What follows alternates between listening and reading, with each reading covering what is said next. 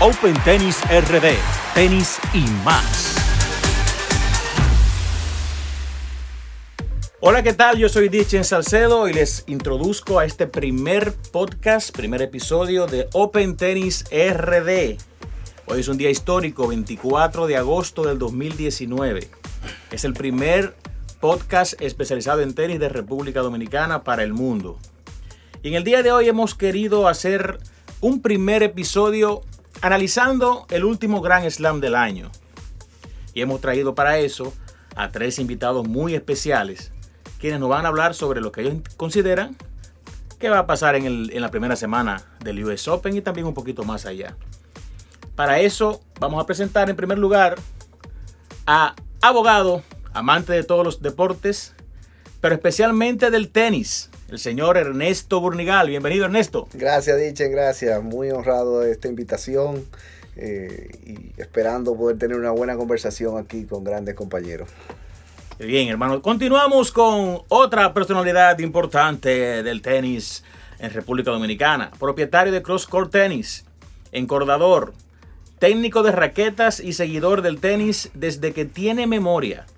Nuestro querido Claudio Peri alias el Dotol. Bienvenido, Claudio, hermano. Muchas gracias, dicho, muchas gracias. También honradísimo estar acá, halagado de haber sido seleccionado en este panel. Y vamos a ver qué dicen las opiniones. Bien, también tenemos acá, por último nos acompaña uno de los más experimentados directores y organizadores de torneos del país el autoproclamado King Master, Emil Pimentel. Bienvenido, Emil. Muchas gracias, Diche. Muy un honor estar aquí en este panel con personas que aprecio mucho, como son ustedes. Y esperamos tener un debate bien agradable y divertido para los que escuchen este podcast. Excelente. Vamos al mambo, señores. Vamos a arrancar de nuevo lo que venimos. Vamos arriba. Vamos a esto, vamos a esto. Vamos a ver, Ernesto. ¿Quién gana el US Open? Bueno, es abierto, pero para mí Rafael Nadal es el hombre a ganar. Rafael Nadal. Rafael Nadal. Oh, Rafael Nadal. Bueno, va- vamos a ver qué dicen los demás. Emil, ¿quién gana para ti? Bueno, para mí, aunque me puedan acusar de apasionado y de, y de fanatismo, pero pienso que Federer tiene el cuadro este año para él al US Open después de más de 11 años sin poder haber ganado allá en Nueva York. Federer. Roger Federer. Vamos a ver si es cierto.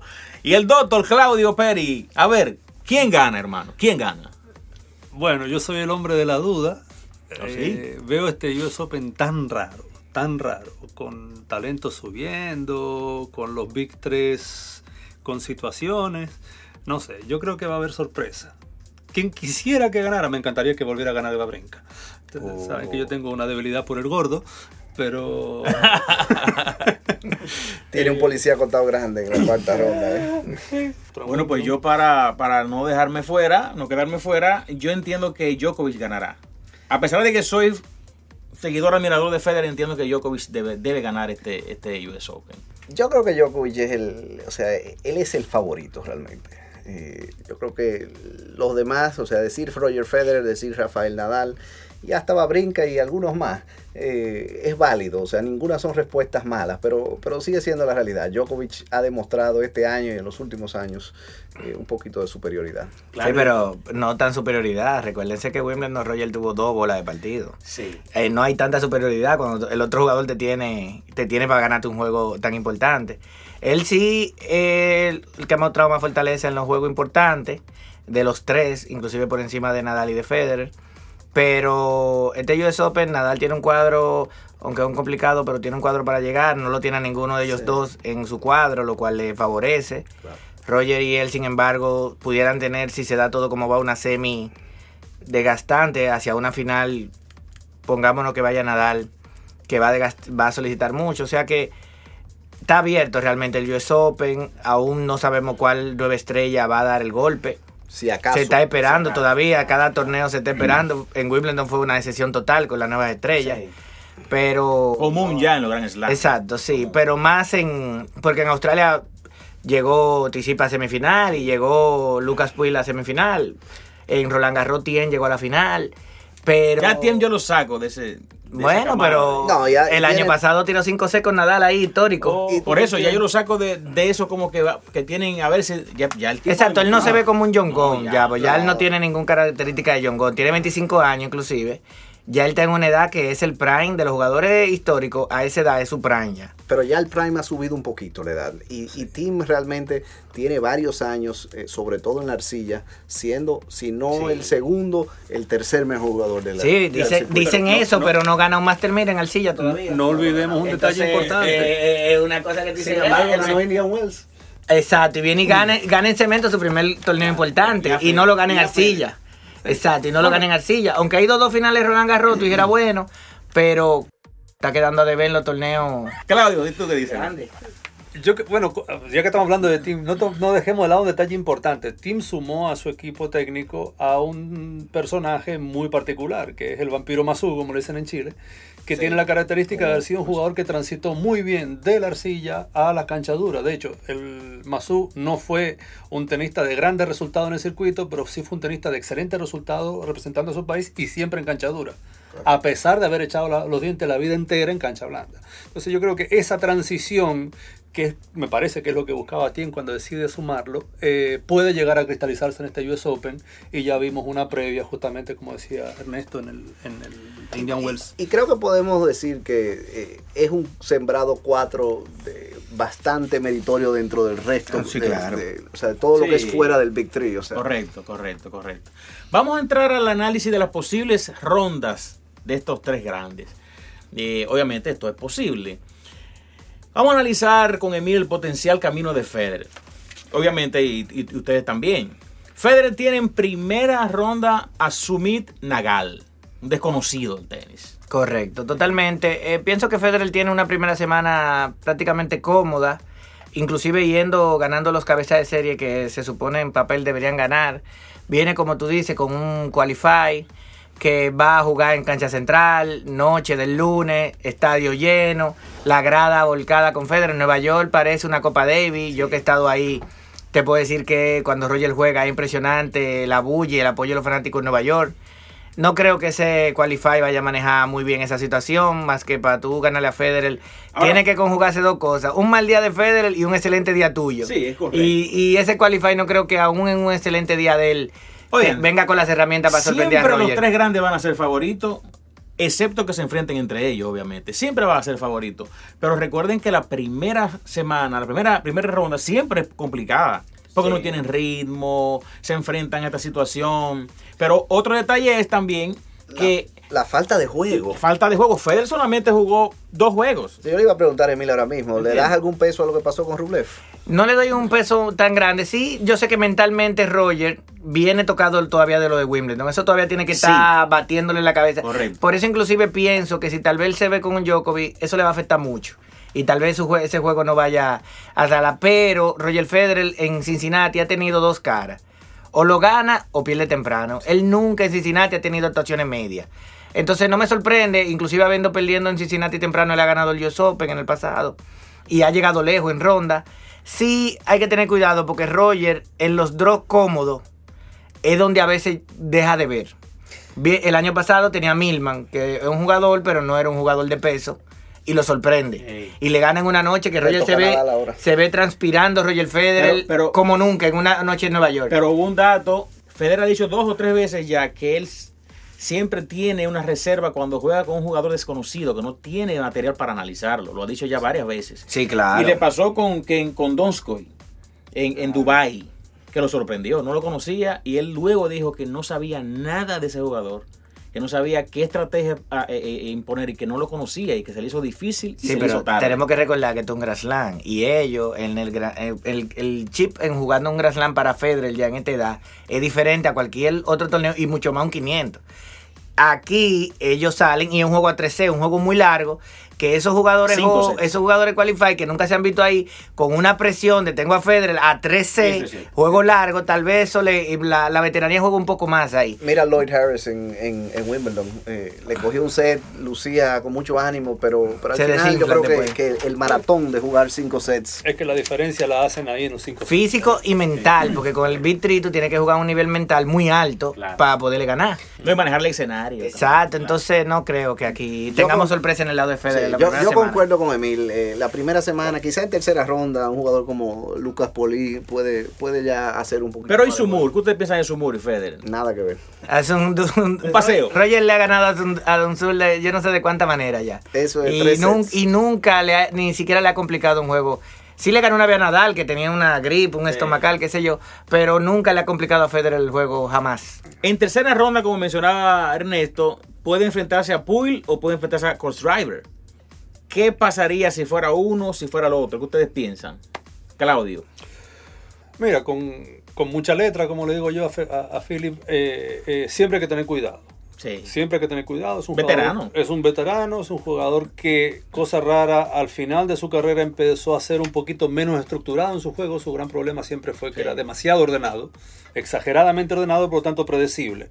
Eh, los últimos años se le ha visto improvisando un poquito más y, y- y- y incorporando cosas nuevas en su juego.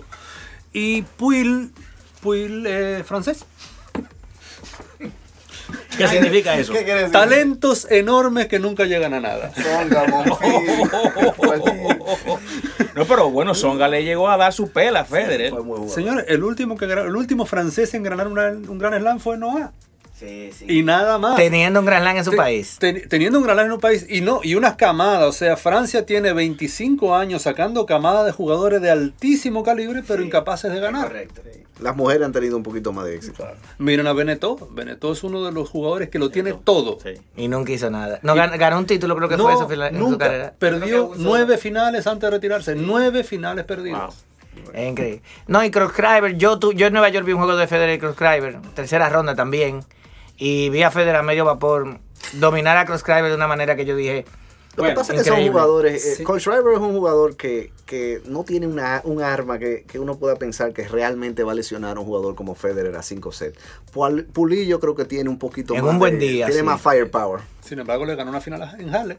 Bueno, vamos a pasar entonces a analizar el, el posible camino de Nadal. Y para esta ocasión tenemos a Ernesto, quien ya dio a Nadal como su favorito a ganar el título.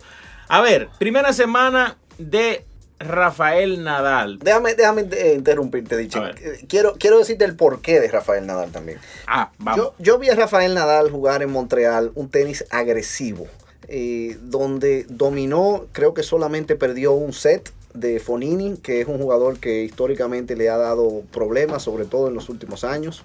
Eh, y óyeme, eh, jugó contra los dos rusos jóvenes, dos de los tres rusos jóvenes que, que mejor han estado jugando, en Hachanov y, y bueno, y Medvedev en la final.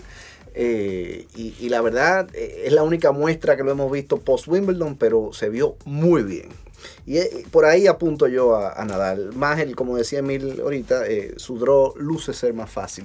eh, por lo menos hasta llegar a, a las, a las últimas. No, y si, si recordamos el pasado US Open, el, el hombre estaba jugando muy bien. La lesión, No, lamentablemente. luce lo- estar en salud ahora. no, no, hay que decirlo, Nadal en Nueva York en los últimos años está jugando un tenis impresionante, lo ganó hace dos años. Eh, este año pasado la lección después de, de ese juego de 5C, porque él venía él vino de varios juegos complicados. Resentido Con. Basibalvili tiró 4C pesado. Después se fajó con Cachanó, un juego muy pesado. Y después vino con Tien 5C, una cosa hasta el final, el último punto. O sea que hay que decir la verdad, los últimos años en el US Open Nadal está jugando un tenis de alto nivel y un tenis que no tiene nada que envidiarle a, cualqui- no tiene nada que envidiarle a nadie. Y otro detalle, el hombre ha, con los años ha ajustado. Ha, ha variado, ha completado, ya no, no alarga tanto los Otra cosa, en puntos. Cincinnati su servicio fue un Ah, arma. En Montreal, en Sí, Montreal. Perdón, en Montreal, correcto. Sí, sí. Bueno, es que la, la grandeza de Rafa ha sido justamente la capacidad de reinventarse en todos estos últimos años. Es decir, si vemos las estadísticas, Rafa, en, desde el 2016 para acá, el 80% de los puntos se definen antes de los, tres, de, los, de los cinco golpes.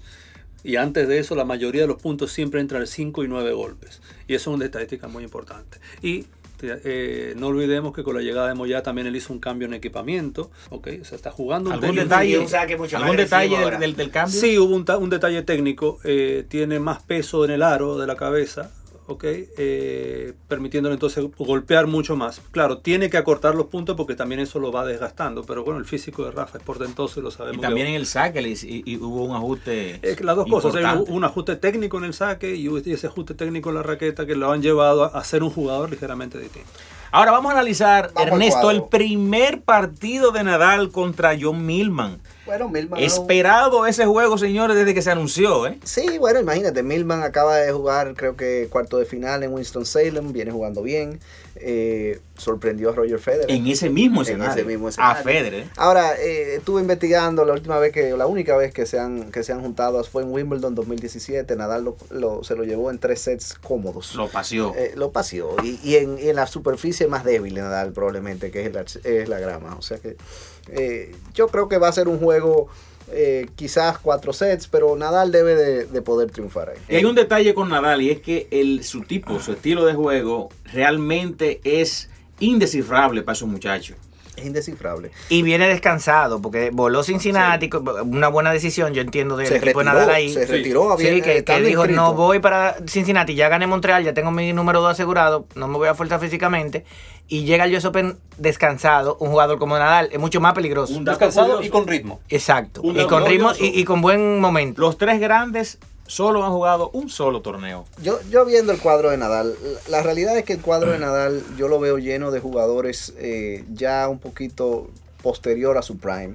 O sea, eh, le va a tocar probablemente algún qualifier en segunda ronda. eh, Verdasco, Velasco. que ya Que- ha- lo ha bajado en Grand Y Slam. no una sola vez. Exacto. Sí, o sea, No una sola vez. Lo ha bajado Verdad-. Verdasco es- y sobre todo sabemos que Verdasco es de los que se crecen los grandes Sí. escenarios y si que él está frente es Rafa o Federer o Djokovic, ahí es que él juega. Pienso que ahí hay un asterisco. Porque Yo creo que ahí es que, que empieza entonces realmente el draw de Rafael Nadal. A partir, en la tercera ronda, Fernando Verdasco, eh, vamos a ver qué pasa. Pero, pero lo, lo veo llegando cómodo. Incluso eh, el resto del draw de él, hasta, hasta no llegar a, a Kachanov, no, no lo veo como un draw tan fuerte. Ya, No te creas, está un Silic antes y está un Isner en Nueva York.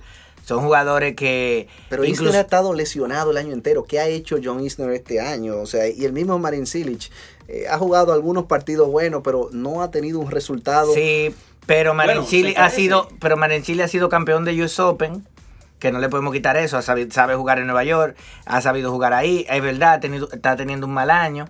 Pero está ahí, es un jugador que, si viene sus capacidades, es un jugador que te la puede complicar. Es un jugador de mucha potencia. jugador, es un ex campeón, pero, pero te voy a decir la verdad, yo honestamente viendo el draw, incluso eh, estoy viendo una posible, un posible upset de, por ejemplo, Struff, que es un jugador que ha estado jugando Está muy buen muy buen tenis durante el año entero, que puede ser que le gane a Silic. Sí, está teniendo muy buen año Struff, eso tengo, tengo que decirlo. Bueno, pasemos entonces a analizar el cuadro, el posible camino de Djokovic. Vamos a ver qué nos dice el doctor Claudio Peri. El cuadro de Djokovic, en papel luce fácil, en papel luce relativamente fácil, A pero ah, una- un detalle, ¿no? que, que me gustaría saber cuándo fue la última vez que sucedió que hubiera tres serbios en un mismo lado. Uy, sí, qué curioso. Eso creo. Djokovic, Project está- Djokovic, Tipsarevic y Lajovic. Sí, correcto. Es, ese es un dato interesante. Tenemos en la primera ronda Carballés Baena. Ay, yo no creo. ¿Qué- No, no, lo- lo- lo- los españoles, salvo, salvo que sea Rafa Djokovic, no le hacen ni cosquillas. Bueno, y Bautista Gut. Bueno, Batista. Ah, El Bautista Gut, ojo, pero estamos hablando de un español muy poco español. Sí, juega un estilo no, Ok. no tradicional. Bautista Guti y Feliciano López son los dos españoles menos españoles que ha habido en el tenis en los últimos 40 años, porque tiene un estilo de juego, Bautista Guti con su juego muy plano, eh, eh, esa derecha tan penetrante que tiene es una cosa completamente distinta. Y bueno, Feliciano sabemos lo que es. Segunda Eh, ronda con Sound Querry, posiblemente. Ahí yo pondría Ey, mi asterisco. Ahí yo pongo mi asterisco. Querry le ha sabido ganar. Sí, Querry se lo ha llevado. Eh, le ha sabido ganar y es un jugador incómodo. Pero la verdad no veo mayores problemas en la, en la primer- en la- hasta ya avanzado. Pero San Querry sí, hay que tenerle la mirada claro. Djokovic es uno de los que mejor devuelve el ATP y esos Eso lo- jugadores dependen 80% de su saque y la malla. Y a esos jugadores Djokovic, eh, si vienen un día con la devolución muy fina, hay mucho problema. Y hay un tema importante en el US Open que hay que ver el tema climatológico. El, el- el año pasado las condiciones fueron tan cambiantes durante todo el torneo. que Muy no caliente. fue- Muy caliente. La humedad estaba Y la, velocidad de bola en el día y la velocidad de bola en la noche eran dos cosas completamente distintas, por lo tanto ahí, hay- ahí hay un tema. O sea, eh, eh, si Querry juega a favor con la cancha súper rápida, puede llegarlo a complicar bastante. Y bueno, eh, después viendo el otro, cu- el otro octavo, digamos, tendríamos a, a, a Babrinka contra un qualifier, Chardy, Jere, Kekmanovic y Anderson. ¿Y Kekmanovic, qué te parece? Ha estado Kekmano- jugando muy bien. un- otro caballo negro. otro caballo negro. Es serbio también, ¿no? Bueno, hay dos. No, Kekmanovic es, sí es serbio. mi amigo Kekmanovic. Son cuatro serbios en ese, en ese cuadro. En ese, en ese, en ese cuadrante. jugador joven y que viene jugando muy bien. No, no, es un está que viene bien. Urkach, el polaco también, que es un Sí. jugador Sí. muy peligroso, que está en la final de juega ahora mismo. correcto. Ok, Y que viene jugando, o sea, esos dos muchachos vienen jugando muy bien, muy calladitos, sin hacer mucho aspaviento, pero son Ahora sí, muy peligrosos. si Stan viene con la cabeza, Mire, yo, te digo, yo para tengo- mí uno de los tenis más completos. Yo hay tengo en una debilidad por Stan y eso nunca lo- todo el mundo lo sabe. Eh, para mí el gran el gran escollo es Anderson.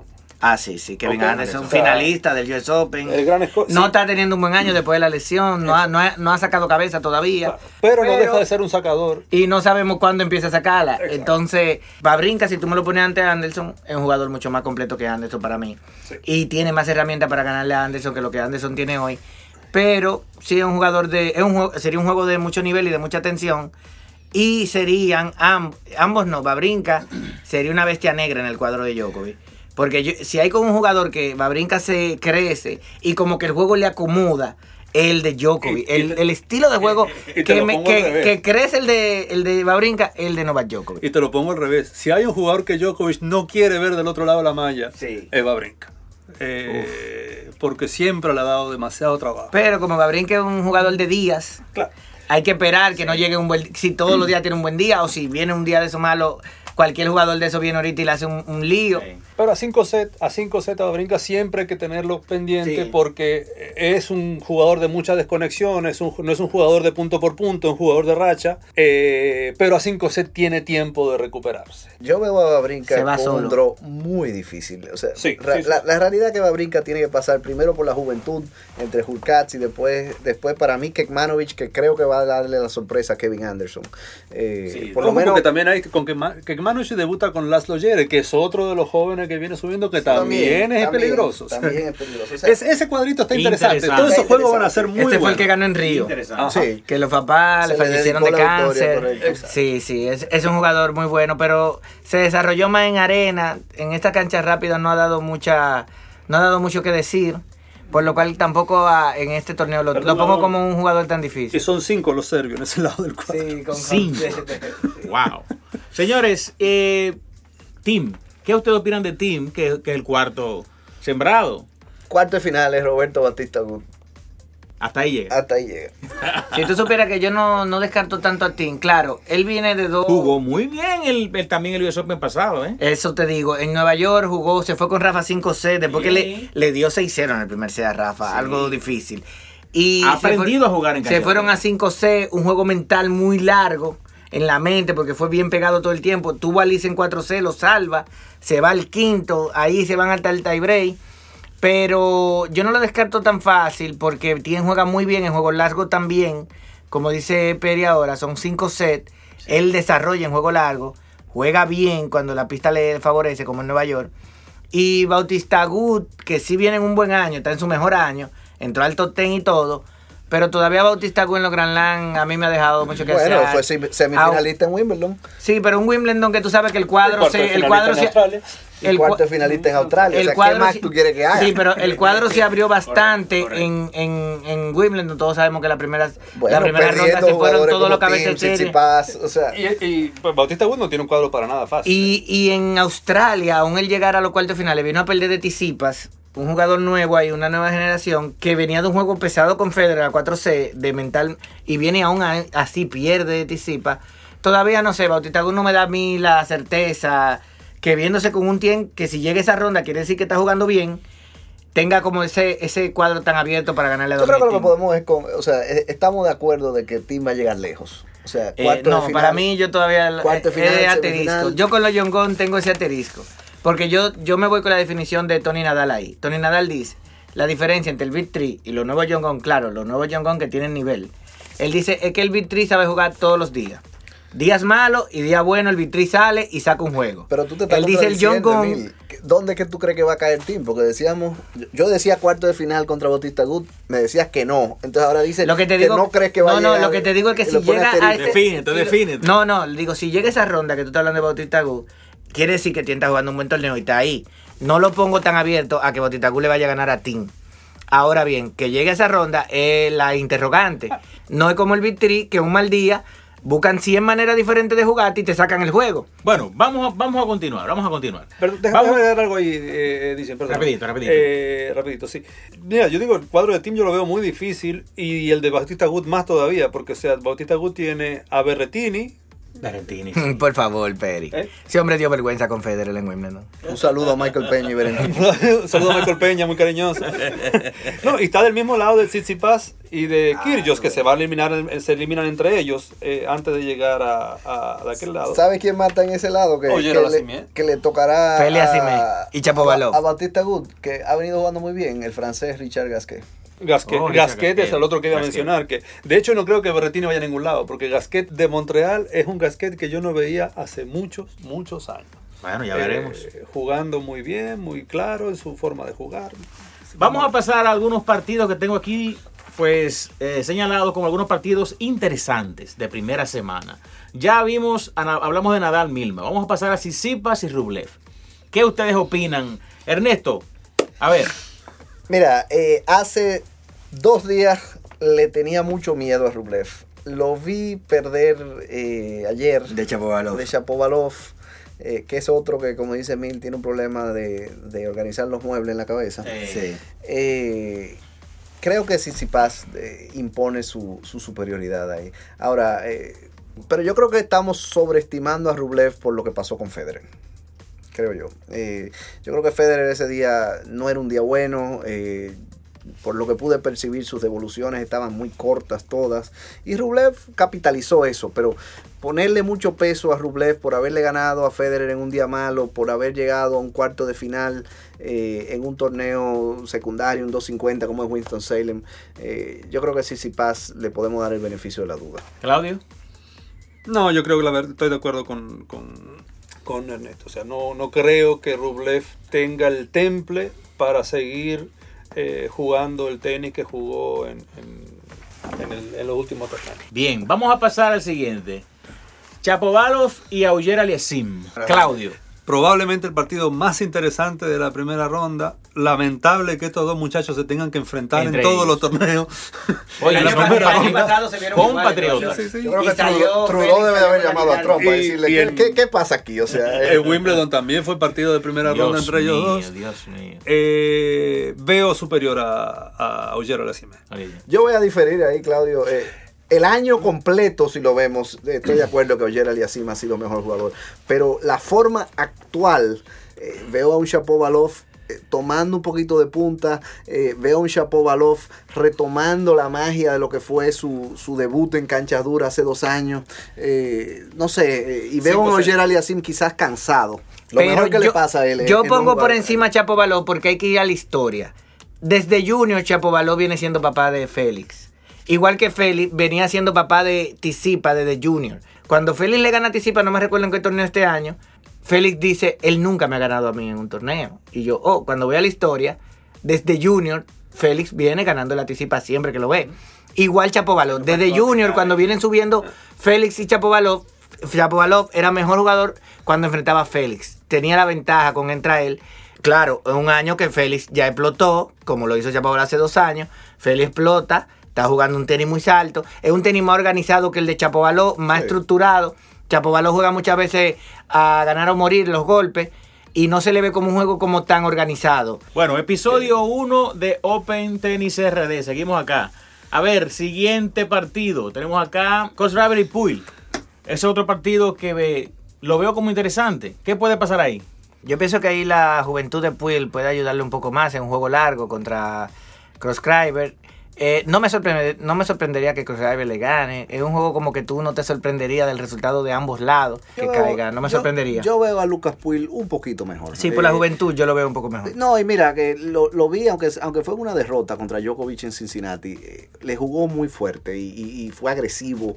eh, hizo lo que tenía que hacer. O sea, se, se vio que vino con un plan. eh, es de los pocos jugadores masculinos que tiene un, un equipo técnico femenino. Sí. Eh, La herencia de Murray. Sí, sí, y no, a Claudio le gusta hablar de los equipos técnicos, eh, pero, pero fíjate, vino con un plan contra Djokovic, no le pudo ganar al número uno, pero se vio, se vio muy, muy certero en, en tratar de ejecutar eso. ¿Algún aporte, Claudio? Te soy honesto, creo que hay otros partidos muy interesantes, A ver. más interesantes que ese. A ver, Creo que va a ser primera inter- semana, ¿eh? interesantísimo va a ser sobre todo por eh, eh, no lindo pero interesante el Foñinio Pelca. Oh, sí, ¿verdad? Eso, eso va a ser un buen partido. Ese va a ser un partido interesante porque vamos a tener un gran devolvedor y una, Claro. y un- y una persona, un tipo Hay- tan hay que rápido ver como cómo Fognini. viene la cabeza de Fornini, ¿eh? Claro. Con este Opelka que me ha ido sorprendiendo Sí. muchísimo. La primera, también. la primera vez que lo vi fue en el partido contra Schwarzman el año pasado y dije, pero este tipo aparte de servir no sabe qué hacer con la pelota cuando llega del otro lado. Es demasiado grande. Sin embargo, lo vi jugando muy bien este año. Lo vi muy bien en Wimbledon, lo vi muy bien en, en partidos con... Y, y para la estatura que tiene, tiene una movilidad que... que En Montreal creo que fue con Cory que le ganó. fue- un juegazo. El tipo juega muy bien. O sea, no es solamente servicio. No es solamente servicio. Tiene mucho, mucho tenis. Es muy joven. Aunque tiene no, un de problema. pelote- no de peloteos largos. No, no. Pero es medio Isner ahí, que tiran a ganar a morir muchas pelotas. eh, la tiene bien difícil, una primera ronda bien difícil para, para Fognini. Como dice Claudio, tal vez no se va a hacer un juego bonito porque no es un juego de largos peloteos ni, ni grandes estrategias, pero complicadísimo para primera Episodio 1, Open Tennis RD, primer podcast de tenis en República Dominicana. Señores, sorpresas, sorpresas. ¿Ustedes qué, qué piensan? ¿Qué va a pasar en esta primera semana? ¿A quién bajan? ¿Quién se destaca? ¿Quién proyectan? Yo le pondría, Sorpresas. yo le pusiera mucho ojo a Kyrgios en este torneo. Yo estoy de acuerdo. Se le ve con más ganas de jugar, con más ganas de ganar. En un próximo episodio vamos a hablar de Kyrgios. Y viene picado, señores. O sea, esa multa. eh, O sea, Nick Kyrgios llega ya a ser un desastre mayor eh, en el escenario más grande o, o viene a, a- a comprobar su talento. Mira, Bueno, ¿alguna otra sorpresa, Ernesto? yo, yo tengo un jugador que, que lo veo llegando a cuarta ronda. eh, es quizás un, un- un deseo más que otra cosa, pero, pero Grigor Dimitrov es alguien que hay que mirar. ¿O sí? Yo creo que ese partido contra Babrinka eh, hace, hace varias semanas donde perdió, pero se vio muy fuerte. El mismo Babrinka dijo, óyeme, lo mejor que he visto de Dimitrov en mucho tiempo. Y su draw fuera de Raonic, que es un jugador obviamente excelente, pero que tampoco viene haciendo gran cosa este año. Yo, sin embargo, le pusiera el ojo bien de cerca a Medvedev. Viene de tres torneos, jugar la Bueno, tre- de jugar tres Ya finales. no sería sorpresa, eso sorpresa. te iba a ¿eh? No, decir, no o sea- sorpresa, pero tú sabes que en Grand Slam han dejado de verlo John Gom. Bueno, sí, En todos los. Grand Slam. Entonces, Medvedev, que aún no ha demostrado nada en Grand Slam, sí viene de dos Master 1000, meterse en la final, sí es un caso de poner atención. Otro partido que creo yo puede llegar a ser muy interesante también y jugador que puede llegar a sorprender es un casi desconocido que es Alexei Popirín. Ah, Popirín. Tengan cuidado Muy con buen Popirín. jugador australiano. La ventaja que tiene Popirín es primero que debuta con Del Bonis. que Sí, la verdad no es otro jugador peligro. esperando la pensión ya. Exacto. Ahí veo a Popirín superior. Eh, sin ningún problema. Y en segunda ronda iría probablemente con Bautista, Bautista Gut. Hay un sí. tema. Hay un tema. Popirín entrena en la misma academia de Bautista Gut. Ah, Mira, no sabía ese dato. Bueno, señores, episodio 1 de Open Tennis RD. Queremos eh, agradecerles a Emil, a Ernesto gracias. y a Claudio por acompañarnos en este primer episodio histórico, 24 de agosto del 2019. Vamos a seguir trabajando en esto y nos vamos a encontrar la próxima semana para ver qué tal nos fue con estas análisis, estas predicciones, estas proyecciones y saber entonces qué cosas nuevas tenemos, si hubo sorpresas, si Kyrgios hizo uno de la de él, Ojalá. y, y así entonces poder tener buen material. Así es que gracias por estar en sintonía. La semana próxima estaremos dando a todos ustedes, brindando el segundo episodio de Open Tennis RD, tenis y más. Hasta la próxima, señores.